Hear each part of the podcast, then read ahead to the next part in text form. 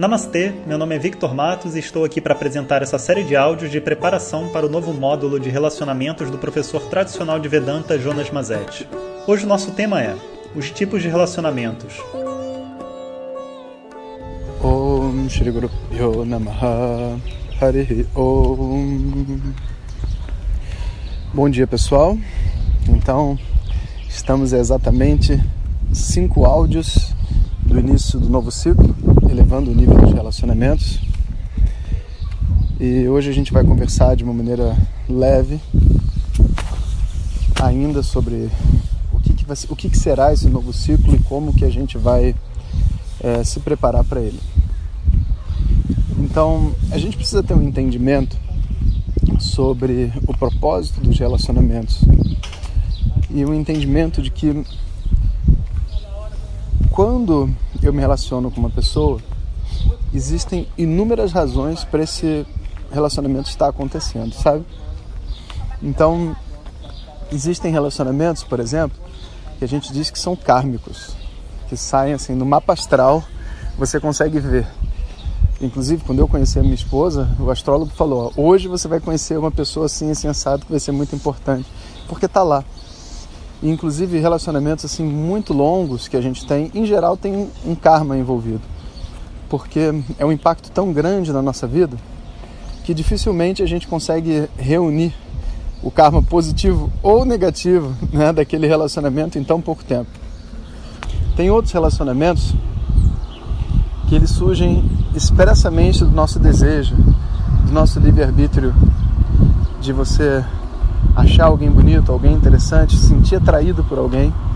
E a gente então, devido a essa atração, a gente se impulsiona ali dentro daquela relação e a gente quer estar com aquilo que de alguma maneira nos atrai, nos faz bem.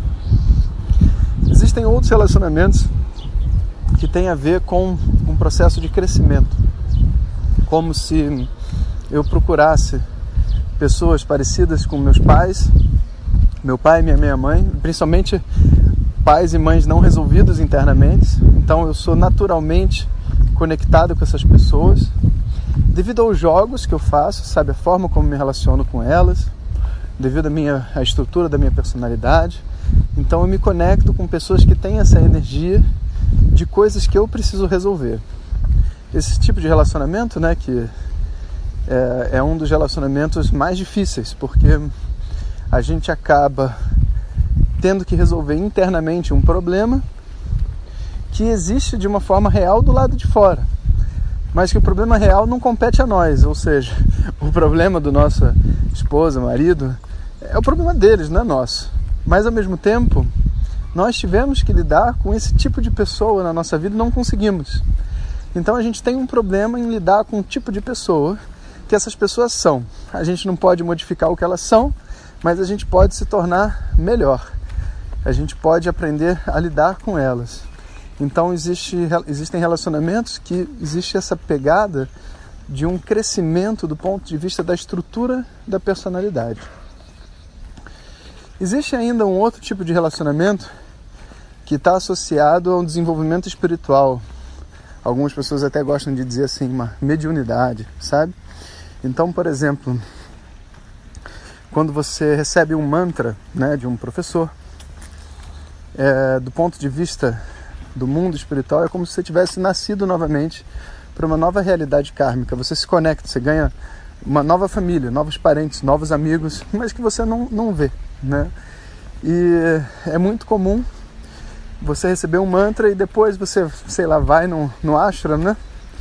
E tá lá com os alunos estudando e de repente você descobre que você ficou amigo de uma pessoa que tem o mesmo mantra que você às vezes a mesma estrela, né? Eu conheço muitos casos assim de porque tem algumas estrelas que são bem difíceis de se relacionar. As estrelas são subdivisões dos signos, né? Então a gente vai e se conecta com uma outra pessoa que tem a mesma estrela que nós, porque o trabalho que a gente faz no mundo, do ponto de vista espiritual, é o mesmo. É como se fossem duas pessoas que se reconhecem por uma energia de função dentro do mundo. Vamos dizer assim, dois enfermeiros dois policiais, dois amigos, assim que, que, que, que se fazem porque eles têm a mesma função dentro do mundo, então um apoia o outro. Só que a função não é do ponto de vista mundano. Então você não vai reconhecer a outra pessoa tendo o mesmo trabalho que você. Mas as duas pessoas vivem a mesma missão do ponto de vista espiritual. Então observa como um relacionamento estabelecido, não só afetivo, lembrando que o foco da nossa do nosso curso, né, esse módulo de é, elevando o nível de relacionamentos, ele tem assim o objetivo, ele tem assim a não é objetivo, ele tem a a ênfase dos relacionamentos afetivos, porque são os mais difíceis, mas vale para todos. Então observa que existem muitas razões para a gente estabelecer um relacionamento. E para falar a verdade, precisa nem você estar tá exclusivamente em uma delas. Às vezes você pode ter mais de uma razão ao mesmo tempo. Eu diria que até o mais, o mais provável, o mais comum é que a gente tenha mais de uma razão para estar tá se conectando com a outra pessoa. Em cada um desses âmbitos, a gente tem um, um papel, um propósito e algo para fazer de uma forma diferente. E a gente precisa entender, inclusive, qual é a predominância, sabe? O que que dentro desses relacionamentos, é, o que que dentro desses aspectos no meu relacionamento está sendo dominante, sabe? Para poder fazer o meu papel corretamente. Então, vamos se preparando. É, daqui a cinco áudios começa o ciclo elevando o nível dos relacionamentos. Om Sahaviryam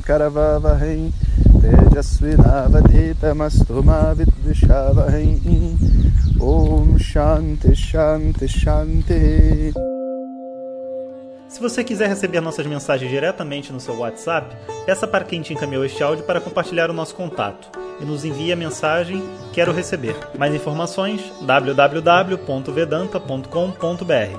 Até o próximo áudio. Om Tat Sat.